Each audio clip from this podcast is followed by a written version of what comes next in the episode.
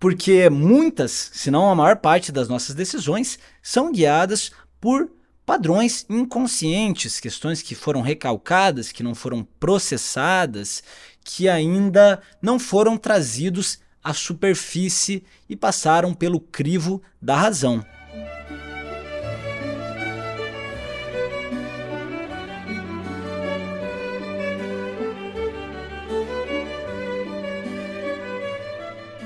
Bem-vindos ao BaldoCast, o podcast do André Baldo. E aqui nós falamos sobre psicologia, filosofia e mitologia em um podcast rico em conteúdo e profundidade para ajudar você a mudar a sua mente e compreender melhor o mundo e a si próprio. E hoje nós vamos falar sobre 15 princípios para você se tornar um bom psicoterapeuta. Né?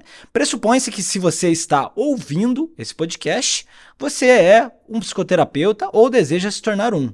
Mas mesmo que você não seja, que você seja leigo no assunto, tenha certeza que os princípios, muitos dos princípios que você vai aprender aqui hoje, vão ser úteis para você aplicar na sua vida pessoal e transformar a sua mente, ajudar você a ter melhores decisões, melhores, melhorar suas relações e ter também um melhor gerenciamento emocional. Né? Tendo consciência, é claro, de que nada disso substitui o papel de um psicoterapeuta, especialmente porque a gente tem essa tendência de iludir a si próprio. Mas se você é um psicoterapeuta ou deseja se tornar um, certamente você já enfrentou aquele velho dilema, aquela velha angústia. Será que eu sou um bom psicoterapeuta? o que, que é ser um bom psicoterapeuta? O que ele come, como ele se veste, como ele se porta? É, hum, será que eu estou realmente capacitado para atender o meu cliente, o meu paciente, ou, ou até mesmo ter medo de fazer mal para ele, né? E aqui nós vamos falar sobre 15 princípios que configuram um bom psicoterapeuta, seja qual for a abordagem que você exerça. A gente vai falar aqui majoritariamente da abordagem junguiana, tendo em vista que eu sou um psicoterapeuta junguiano, mas também a gente vai trazer aqui também uh, princípios que estão presentes em outras abordagens, mas que vão te auxiliar a ser um bom psicoterapeuta como um todo. Né? Vamos trazer os conceitos como tripé analítico e muitos outros que permeiam outras abordagens. Então, tenha certeza que se você ouvir esse podcast até o final, eu te asseguro que você vai ter uma base muito mais sólida para saber o que, que é preciso ser feito para se tornar um bom psicoterapeuta, recebendo aqui conhecimentos e informações para que possa melhorar o seu processo dentro da psicoterapia, seja qual for a sua abordagem, trazendo mais segurança para os seus atendimentos e certamente também melhores resultados e uma maior satisfação do seu cliente paciente. Mas antes da gente falar sobre esses 15 preceitos, eu gostaria de pedir para que você se inscrevesse aqui no canal, desse um gostei nesse podcast para que a gente possa continuar trocando e você não perca nenhum conteúdo. Feito isso, eu gostaria de começar falando da minha experiência inicial como psicoterapeuta. Né? Eu fui cheio de inseguranças, cheio de dúvidas, ainda que eu seja um cara muito intelectual, que eu tenha é, buscado estudar, me capacitar, uh, dentro do que eu considerava adequado, naturalmente, como toda primeira experiência, a gente chega inseguro. E, e essa insegurança vai persistir até onde eu escuto ouvindo terapeutas muito mais velhos e com muito mais experiência do que eu, que embora reduza, essa insegurança ela persiste até o final da nossa carreira. Isso é bom, porque um psicoterapeuta inseguro vai buscar validar mais o que ele pensa, vai buscar mais informações, vai buscar mais conhecimento. Quando aquele que já se sente absolutamente seguro e, e sabendo tudo o que precisa ser conhecido, ele não vai buscar se aprimorar. Então a insegurança ela é boa em algum nível. E foi justamente isso. Essa insegurança me levou a buscar mais conhecimento, solidificar o meu trabalho, melhorar, embasar, buscar em outras abordagens. Então eu sou é, psicoterapeuta junguiano, formado em psicologia analítica junguiana, mas eu também fiz especialização em psicologia positiva, fui fazer formações em psicoterapia breve e análise bioenergética, uh, fui uh, procurar conhecimentos dentro das terapias cognitivas, das terapias comportamentais, e tudo isso enriquece o nosso trabalho, é como se nós tivéssemos uh, tendo mais armas, mais ferramentas ao nosso dispor. Mas antes da gente falar de algumas dessas ferramentas ou de alguns desses princípios, uh, eu queria que a gente olhasse para o que significa terapia, o que é terapia e o que é psicoterapia. São coisas diferentes? Então, terapia vem do grego terapeia, que significa prestar cuidados médicos, tratar. Toda terapia né, é um método que busca descobrir causas e sintomas de problemas físicos, psicológicos ou psicossomáticos, oferecendo a isso a um tratamento adequado, buscando tratar a doença, mas também preservar e promover a saúde e o bem-estar do paciente ou do cliente. Né? E aí a gente vai ter dentro das terapias vários métodos e vários tratamentos possíveis nas diferentes abordagens. Isso é terapia como um todo. Agora, a psicoterapia né, é um tipo de terapia, né, ou várias abordagens terapêuticas voltadas exclusivamente ao tratamento de questões psicológicas. E dentro das psicoterapias a gente tem várias abordagens e terapias diferentes, como por exemplo a psicologia tradicional, como por exemplo a psiquiatria, que já é uma abordagem mais fisiológica, como a, a psicanálise tradicional freudiana, a análise junguiana, a, a psicoterapia breve, as terapias cognitivas, as terapias comportamentais. A gente tem aí um rol sem fim de diferentes abordagens dentro da psicoterapia. Majoritariamente, hoje eu vou falar a partir da perspectiva da psicoterapia analítica junguiana, que é a minha base central, mas os princípios, os 15 princípios que a gente vai ver aqui, permeiam outras abordagens e servem para todo tipo de psicoterapia uh, de maneira geral. Mas chega de enrolação e vamos lá para os 15 princípios para você se tornar um bom psicoterapeuta. Né? O primeiro deles, sendo de abordagem junguiana, é a ampliação da consciência, promover a ampliação da consciência. É. Jung falava que o que outras pessoas chamam de destino, eu chamo de inconsciente. Porque muitas, se não a maior parte das nossas decisões, são guiadas por padrões inconscientes, questões que foram recalcadas, que não foram processadas, que ainda não foram trazidos à superfície e passaram pelo crivo da razão. Então, um dos objetivos da psicoterapia sempre vai ser promover a ampliação da consciência. Isso dentro da abordagem junguiana, por exemplo, mas também dentro das terapias cognitivas, eu ser capaz de perceber pensamentos distorcidos, pensamentos e percepções distorcidas minhas em relação ao mundo e, portanto, ser capaz de alterá-las de maneira assertiva, positiva. Né? Dentro das terapias comportamentais, eu perceber padrões de comportamento ou gatilhos que despertam determinados padrões de comportamentos nocivos e então é, eu ser capaz de, a partir dessa consciência, mudá-los, substituí-los por outros padrões, é fazer, fazer alterações conscientes no meu caminhar nesse mundo. E é justamente a ampliação da consciência que vai permitir a gente ter uma mudança de atitude. E essa ampliação de consciência é fazer o cliente ver com os seus próprios olhos. Sócrates dizia: Eu não posso ensinar nada para ninguém, eu apenas posso fazer as pessoas pensarem. Então, essa ampliação de consciência envolve você fazer o cliente ter uma tomada de consciência a partir de perguntas, reflexões, apresentando novas perspectivas, fazendo o cliente olhar de uma maneira que talvez ele não conseguisse sozinho. Mas essa conquista da ampliação de consciência é uma conquista do cliente. Repare que a gente está falando cliente e não paciente, porque eu estou falando a partir de uma perspectiva é, da abordagem analítica junguiana, né, onde a gente vê o cliente como sendo é, numa relação horizontal com o psicoterapeuta. Né? Então a gente vê como acontecendo um espelhamento, uma relação igual. Mas trazendo aqui para além da abordagem junguiana, uma perspectiva do Aaron Beck, né, um dos pais da terapia cognitiva.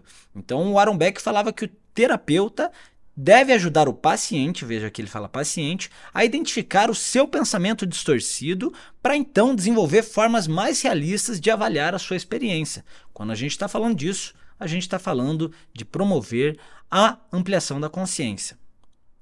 Outro princípio, segundo princípio que a gente traz aqui para ser um bom psicoterapeuta, é o acolhimento e a empatia. Né? O cliente ou o paciente vai buscar a terapia para resolver um problema, para resolver uma dor. Geralmente é com essa intenção que ele chega. E, uh, como ele vai falar de questões íntimas ou doloridas, ele espera um acolhimento por parte do terapeuta e uma empatia, lembrando que empatos, né? A empatia vem do grego empatos, que significa você estar dentro da dor do paciente. Em, dentro, e patos, sentir, sofrer. Então, é, empatia é você ser capaz de se colocar no lugar do cliente. Ele vai se sentir muito mais acolhido né, quando você olha para ele a partir do background dele, da, da, das experiências de vida que ele viveu, dos referenciais que ele tem, e não dos seus próprios pensamentos, da sua própria ideologia. É claro que isso não é algo simples de se fazer, mas certamente um olhar mais acolhedor, mais empático e mais compreensivo é um dos pilares fundamentais para que a gente possa exercer uma boa psicoterapia. E esse acolhimento, essa empatia é importante ao longo de todo o processo, mas é especial, necessário, sobretudo nas primeiras sessões, para que se estabeleça um laço de confiança. E esse é o terceiro princípio para se tornar um bom psicoterapeuta. A confiança, ser capaz de estabelecer uma aliança terapêutica segura, sólida com o seu cliente, paciente, né? E para isso, o terapeuta vai precisar ser empático, ser humano, ser cordial, prestar atenção e respeito genuínos nas dores e questões que o cliente está trazendo. Né? Para terapia cognitiva comportamental, por exemplo, esse laço leva pelo menos quatro sessões para ser estabelecido. E nessas primeiras sessões, o terapeuta ele não deve confrontar muito o cliente, não. Ele deve mais acolher, receber, né? embora o confronto seja necessário, e a gente vai falar do confronto daqui a pouco. Né? Mas então é preciso, a partir do acolhimento, é gerar confiança, estabelecer uma aliança terapêutica segura e sólida com o cliente, e aí sim o processo terapêutico vai acontecer de fato. Lembrando que confiança vem do latim confiare, fiar com, tecer em conjunto. É preciso duas mãos para você tecer alguma coisa. Então é preciso uma atitude por parte do terapeuta e também por parte do cliente. E uma vez estabelecida a confiança, a gente pode avançar para outra etapa fundamental dentro de qualquer psicoterapia, que é o confrontamento amoroso. O terapeuta, um bom terapeuta, precisa fazer o confronto com o cliente. Um bom terapeuta precisa irrevogavelmente fazer o confronto com o seu paciente, mas esse é um confronto amoroso, é um confronto que visa o bem-estar do cliente, do paciente, não meramente a você brigar ou tentar impor seu ponto de vista. É você agir como um espelho, mostrando para o paciente ou para o cliente perspectivas que ele não está sendo capaz de ver, questões que ele está escondendo de si próprio. Né? Isso, é claro, tem que acontecer no momento certo, a, a, a, com a delicadeza e a sutileza é, genuínas, mas o, o terapeuta deve questionar o cliente sem medo, né? E aí é preciso um cuidado muito grande de falar, poxa, mas será que eu vou perder meu cliente? Poxa, mas eu preciso, eu estou com poucos clientes. E aí vai entrar a ética. Mas é justamente quando você é capaz de confrontar o cliente com uma sinceridade amorosa que ele também vai ser capaz de confiar mais em você e saber que você não está ali meramente para passar pano para ele ou só interessado na grana que ele tem para te pagar.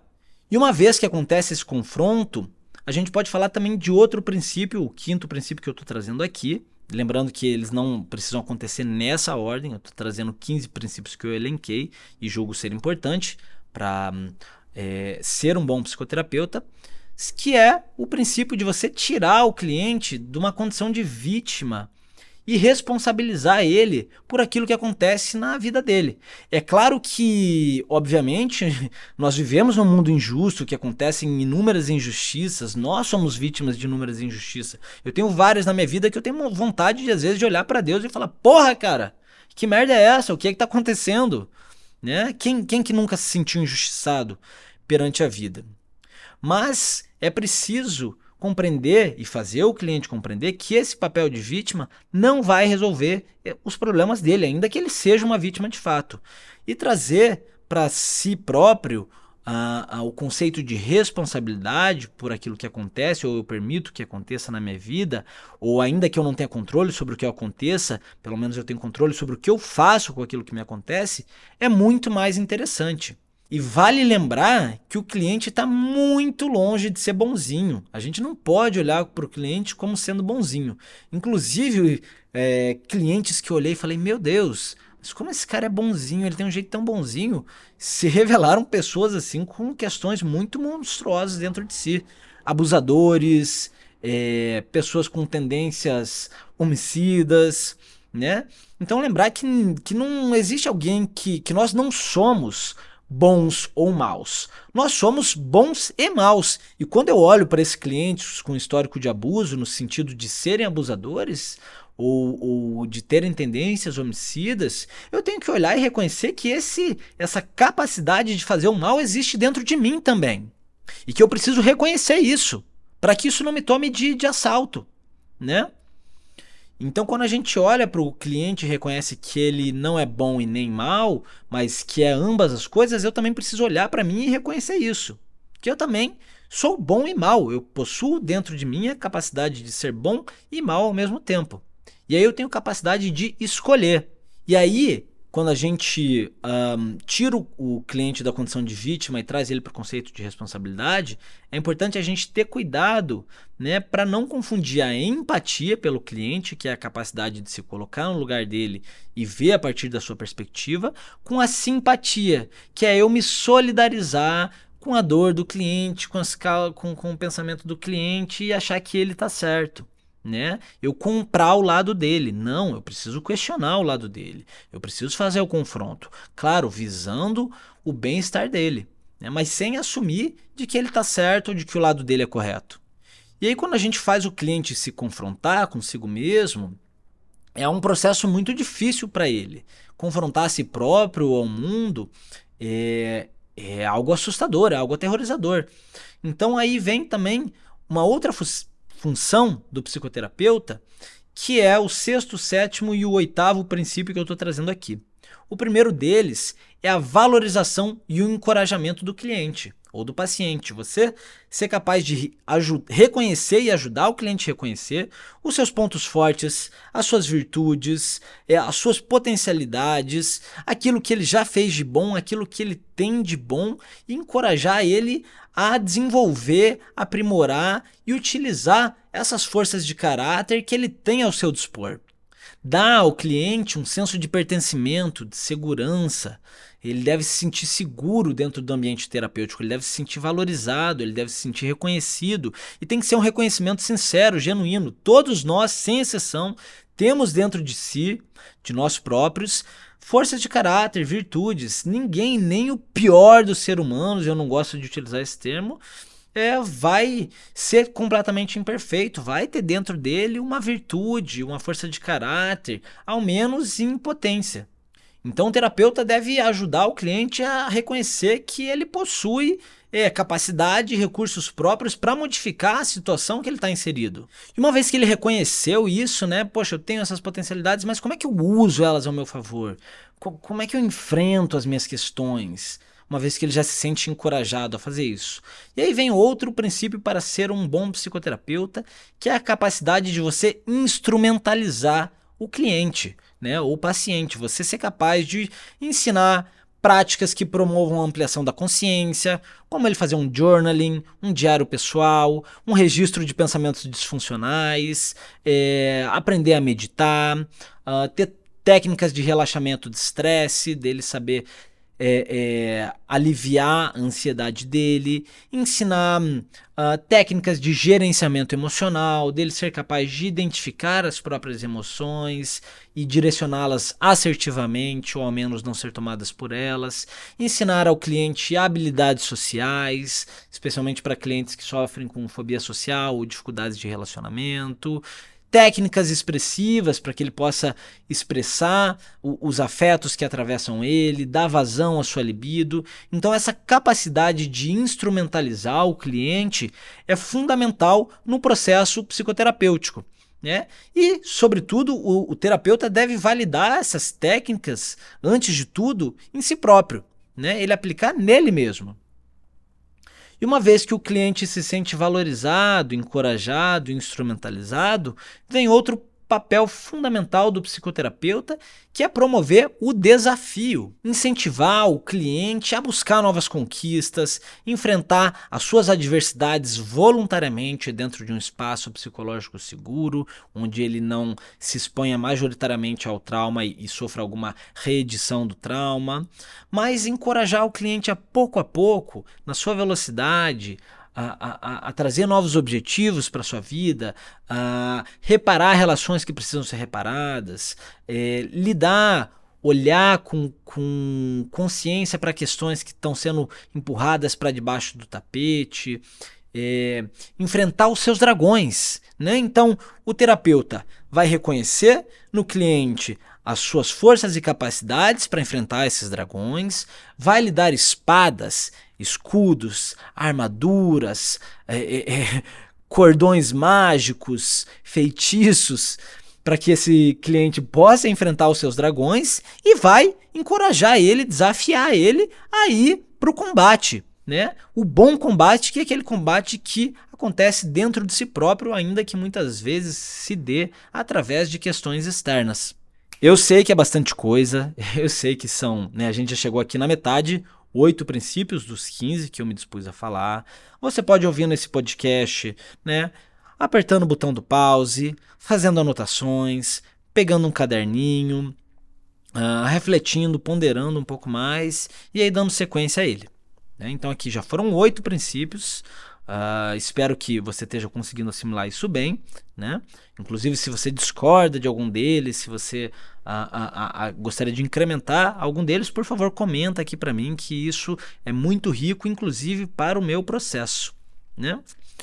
E o nono princípio, é, fundamental para você ser um bom psicoterapeuta, é você ser capaz de estabelecer limites, né? E é para isso é preciso que você saiba reconhecer os seus próprios limites. Muitas vezes vem clientes querendo saber da minha vida pessoal. Né? Quando eu julgo que é conveniente falar, que eu acredito que vai trazer algum benefício, eu trago. Quando eu acho que é uma curiosidade desnecessária, eu falo, mas por que, que você quer saber disso? O que, que você imagina? Né? O que tem em você que leva a, a, a ter interesse em saber disso? Qual a questão que te atravessa que leva a ter curiosidade por isso? Né? Ou saber se eu me sinto confortável de falar. Se eu não sentir, eu não tenho a mínima obrigação de falar sobre isso. Né? Eu vou tratar isso com o meu terapeuta. Né? Com o meu, com, com o meu psicólogo, com o meu analista. E é preciso saber, né, não só impor limites para o cliente, mas também saber impor limites consigo mesmo.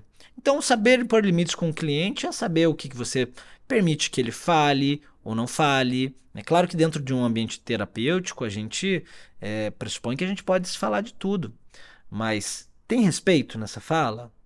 É, tem temas que talvez você não queira abordar? É, hum, estabelecer limites de horário, né? Peraí. Então a gente está se comprometendo aqui a estar tá semanalmente nesse horário e é, hum, e, eu preciso que você cumpra né, com esse acordo, estabelecer acordos com o cliente. Isso é fundamental. Acordos para você iniciar o processo terapêutico. Também tem clientes, por exemplo, por eu ser uma pessoa relativamente conhecida, tem clientes que me mandam mensagem no, no meu Instagram no, no é, e, e, sobre questões pessoais minhas esperam que eu responda lá e ficam chateados se eu não respondo eles lá. Falou, peraí, o nosso acordo é aqui, nesse horário, ao longo da semana, a gente vir e conversar sobre as suas questões. Eu não estou me, me, me predispondo e, e nem vou permitir que aconteça que você espere é, é, que eu te dê um, uma resposta fora do contexto terapêutico. Claro, tudo isso comunicado com muito amor, com compreensão é, e com sinceridade e humildade amorosas né? Mas é preciso impor limites em qualquer relação que seja, para que seja uma relação saudável. Né? Outros limites, os teus limites internos. por exemplo, é, eu, eu lido com abusados e abusadores, né? E eu vejo ali até onde o limite que é saudável para mim ir. Né? Eu tenho um interesse muito grande em, em, compreender a questão do mal. Até onde a, a, maldade humana pode ir, né? O que é a maldade humana? Será que para essa pessoa é uma maldade, né? É porque isso existe dentro de mim. Mas, por exemplo, uma questão que é muito difícil para eu lidar é a questão do suicídio. Eu atendo pacientes com ideação suicida, eu uh, com, com histórico de tentativas de suicídio, é, mas por eu já ter sofrido na minha família quatro suicídios, incluindo a minha mãe e o meu irmão, inclusive recentemente, há menos de um ano, cara, muitas vezes isso me desestabiliza. E eu preciso saber até onde eu posso ou não posso ir. Por exemplo, tem um cliente que eu atendo, uh, que eu atendia socialmente, eu faço alguns atendimentos sociais, que tem um quadro gravíssimo é, de, de esquizofrenia, com um histórico de tentativas de suicídio, e ele não, não tá com esperança de resolver a própria vida. E a gente estabeleceu alguns acordos. Eu falei, olha, eu me predisponho a fazer o processo é, é, terapêutico contigo, né? Desde que você se predisponha a cumprir com as atividades que a gente estabelecer aqui dentro desse contexto. Uh, ele não estava cumprindo com as atividades nenhuma, atividades básicas, por exemplo, de, de é, arrumar a cama e, e enfim. Uh, não vou entrar em, em, em pormenores, mas as, as questões básicas, os acordos básicos não estavam sendo cumpridos e ele estava sendo muito sincero comigo de falar: olha, eu só estou esperando a minha mãe falecer para eu cometer suicídio, porque é um acordo que eu tinha feito com ela de não fazer nada enquanto ela estivesse viva. Eu, com o histórico que eu tenho relacionado a suicídios, eu não tenho estrutura moral, é psicológica. Eu não tenho estrutura psicológica para ver um suicídio simplesmente esperando para acontecer.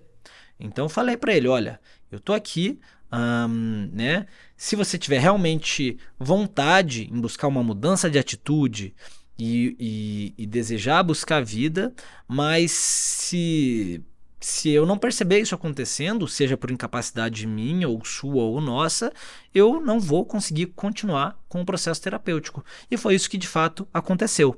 Então, saber os seus limites é fundamental, senão você vai poder fazer mal a si próprio e também ao cliente.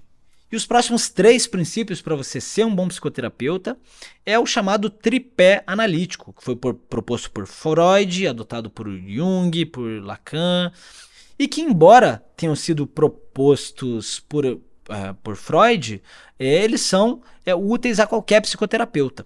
E o primeiro deles, né, desse tripé, que é o décimo item que a gente está trazendo aqui, é você buscar constantemente o conhecimento teórico, você estudar, buscar o teu aprimoramento profissional, é, tá sempre atento a, a, a, a, novas informações, novas abordagens, novos estudos, é, ler novos livros, buscar conhecimento de fato. Um bom psicoterapeuta tem que estar tá todos os instantes buscando conhecimento. Né? O segundo passo do tripé psicanalítico, que é aqui o nosso décimo primeiro é, princípio, é você também fazer a sua própria terapia, né? Porque senão é uma baita hipocrisia. Hum, você, como terapeuta, como psicoterapeuta, está buscando lidar com as questões dos outros sem olhar para suas próprias questões. Então, para você que não é psicoterapeuta e está ouvindo, quando você for começar a análise, a psicoterapia com alguém, pergunta: você também faz psicoterapia? Você também está lidando com as suas questões? Eu acho isso fundamental de saber, porque um bom psicoterapeuta precisa também fazer terapia e lidar com as suas próprias questões, inclusive para aliviar a carga emocional que muitas vezes a gente recebe dos clientes. E aí vem o terceiro é, pé do tripé, uh, analítico e o nosso décimo segundo item, nosso décimo segundo princípio, que é estar tá fazendo supervisão com alguém mais experiente. Né? Então, você está fazendo supervisão individualmente ou em grupo com um terapeuta dentro da sua abordagem, da abordagem que você está exercendo, seja ela cognitiva, seja ela comportamental, seja ela é, é, é, é ah, dentro da psicanálise freudiana, da análise junguiana, mas tem alguém para quem você possa se reportar, levar suas dúvidas, levar os seus casos. Poxa, tem esse caso aqui, eu não sei exatamente como lidar. O que, que você acha que eu posso fazer? Né? Esse, esse princípio, fazer supervisão, também é fundamental para que você se desenvolva como um bom psicoterapeuta. E os três últimos princípios eu considero como sendo os mais importantes de todos que a gente falou até então. E eles têm muito mais a ver com ser humano do que ser um bom psicoterapeuta, de ter uma graduação, um diploma, experiência profissional, mas sim com a sua capacidade humana. O décimo terceiro princípio é saber ouvir. E realmente ouvir, escuta compassiva. Né? Estar realmente prestando atenção não só no que o cliente diz, mas também no que ele não diz, como ele se porta, qual a sua expressão corporal, o que os seus olhos dizem. E tentar ouvir isso sem a maquinação dos pensamentos, deixar ser atravessado pelas palavras, pela entonação de voz do seu cliente, receber isso sem estar com o seu diálogo interno, né? Mas estando realmente atento, ouvindo o que o outro tem a dizer. Isso é uma arte, isso envolve humildade, que inclusive é o 14 princípio, o penúltimo princípio que eu, que eu trago aqui para você ser um bom psicoterapeuta. Ser humilde e sincero. Isso envolve você saber aquilo que você sabe e aquilo que você não sabe. E eu sou um cara muito intelectual, por exemplo, é muito difícil para mim é, dizer que eu não sei algo. E aí vem um cliente, um paciente pedindo aconselhamento, pedindo, falando: o que você acha que eu devo fazer? O que você pensa sobre isso? E às vezes a gente não sabe, né? Eu sempre parto do pressuposto, e isso é uma expressão da humildade que eu tento exercer e nem sempre consigo, de que quem sabe mais a sua própria vida é o cliente. Né? E saber, assumir que você não sabe o que é melhor, isso é maravilhoso dentro do processo terapêutico, porque você leva a reflexão para o próprio cliente. Então, muitas vezes, quando o cliente me traz uma questão, e eu não, realmente não tenho é, um, uma opinião formada do que seria o mais adequado, falo: olha, realmente eu não sei. O que, que você acha? O que, que você pensa sobre isso? Será que a gente não pode, pode chegar juntos a uma nova perspectiva? E isso, inclusive, é a expressão da sabedoria. Sócrates falava, né? Que sábio é aquele que sabe o que sabe e que sabe o que não sabe. Ou seja, aquele que tem dimensão da sua própria ignorância.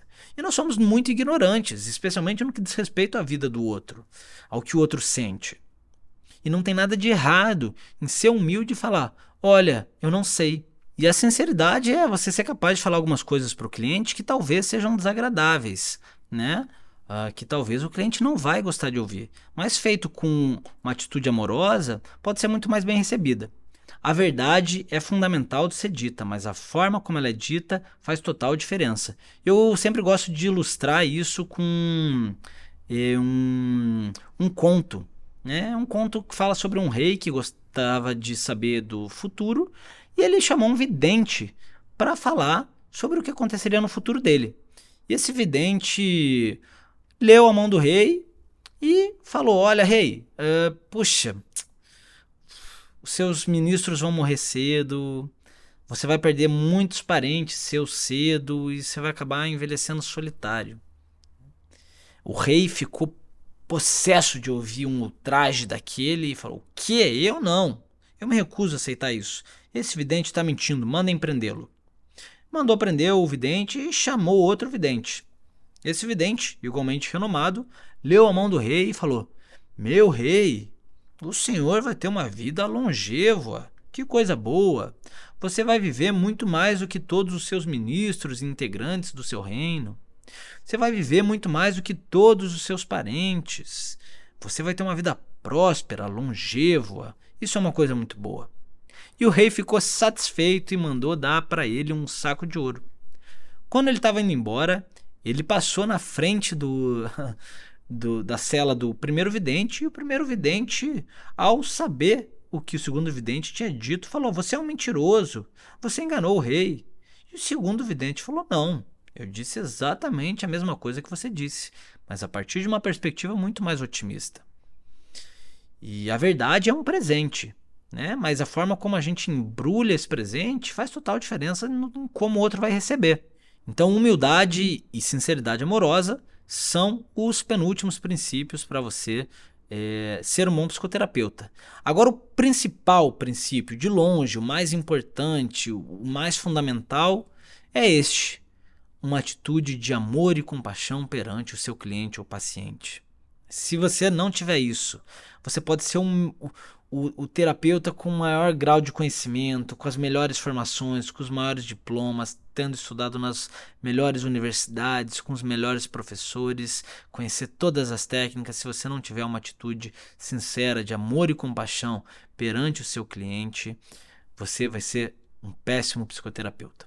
Né? Ou, nas palavras de Carl Gustav Jung, Domine todas as técnicas, conheça todas as teorias, mas de frente para uma alma humana seja apenas outra alma humana. Né? Então, você pode anotar esses 15 princípios que eu falei aqui, a gente vai revisar eles, mas se você lembrar desses três últimos, especialmente desse último, certamente é o que vai mais te possibilitar ser um bom psicoterapeuta. Ou seja, para ser um bom psicoterapeuta, pressupõe-se que antes você seja um bom ser humano. E esses são os 15 princípios para você ser um bom psicoterapeuta, na minha visão, na minha curadoria. E eu vou revisar eles aqui rapidinho para a gente solidificar bem todas essas informações. Então, primeiro princípio: promover a ampliação da consciência. Segundo princípio, ter uma atitude de acolhimento e empatia perante o seu cliente. Terceiro, promover a confiança, estabelecer um laço terapêutico sólido e seguro com o seu paciente, de forma que ele se sinta apto a confiar em você. Quarto, fazer um confrontamento amoroso, não fugir das questões do cliente, não permitir que ele fuja no momento correto, ser capaz de confrontá-lo como um espelho, com uma atitude compassiva.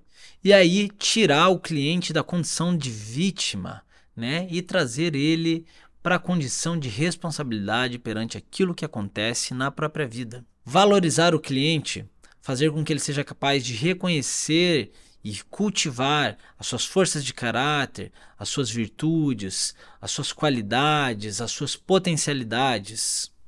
Instrumentalizar o cliente, mais um princípio, dar a ele recursos, conhecimentos, técnicas, caminhos para que ele possa lidar com as próprias questões, para que ele possa gerenciar suas emoções, para que ele possa melhorar as suas relações. Promover o desafio, incentivar o cliente à conquista, a lidar com as próprias questões, a olhar para aquilo que precisa ser olhado, a não empurrar para debaixo do tapete, a, a, a buscar o próprio florescimento.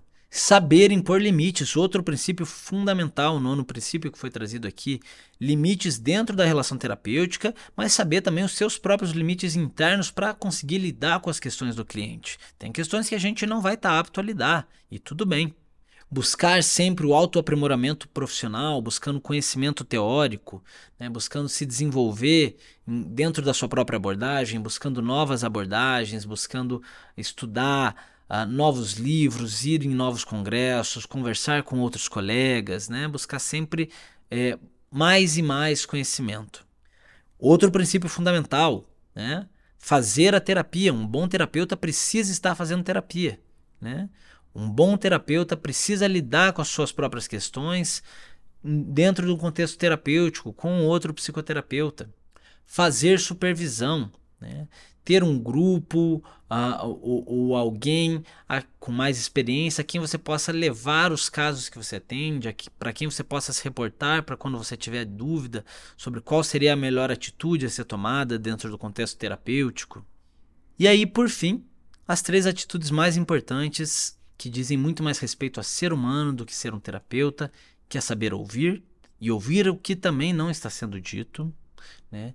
ter uma atitude humilde e sincera perante o seu cliente e paciente, assumindo o que você sabe, o que você não sabe e falando sempre a verdade com amorosidade. E, por último, e mais importante do que todas as outras, cultivar uma atitude de amor e compaixão sempre perante o seu cliente, por mais horrível que ele possa te parecer. Esses foram os 15 princípios e se você gostou deles, venha revisitar esse episódio, dá um like aqui para que o Spotify e o YouTube possam te indicar, se inscreva nesse canal, nesse podcast, para que você não perca nenhum conteúdo. Né? Você pode buscar também o meu trabalho nas outras redes sociais, no Spotify, no YouTube, no Instagram. Basta basta procurar por André Baldo. E também faço o convite para que você conheça o meu trabalho através do meu livro Sem Fronteiras, a Jornada do Coração, né, que pode ser encontrado no meu site, andressemfronteiras.com.br, no meu Instagram, nas minhas redes sociais, e também conhecer as minhas palestras, se você é empresário, se você é colaborador e deseja levar para sua empresa uh, saúde mental, uh, relacionamentos humanos, uh, ética, liderança, virtude, florescimento humano, basta procurar o meu contato nas redes sociais e me enviar uma mensagem. Tá? Se você deseja também fazer terapia comigo nesse momento, eu estou com a agenda lotada, uh, mas você pode me enviar sim uh, uma mensagem, a gente pode uh, ter uma troca e quando abrir uma vaga, a gente pode iniciar o processo terapêutico se fizer sentido para ambos os lados. Eu agradeço a você que ouviu esse podcast até aqui, seja é, é, psicoterapeuta formado, seja psicoterapeuta em formação, seja um leigo com interesse no assunto. Espero que tenha te ajudado a aprimorar o seu trabalho profissional ou a lidar também com as suas próximas questões e a gente se vê semana que vem num próximo episódio. Muito obrigado e até semana que vem.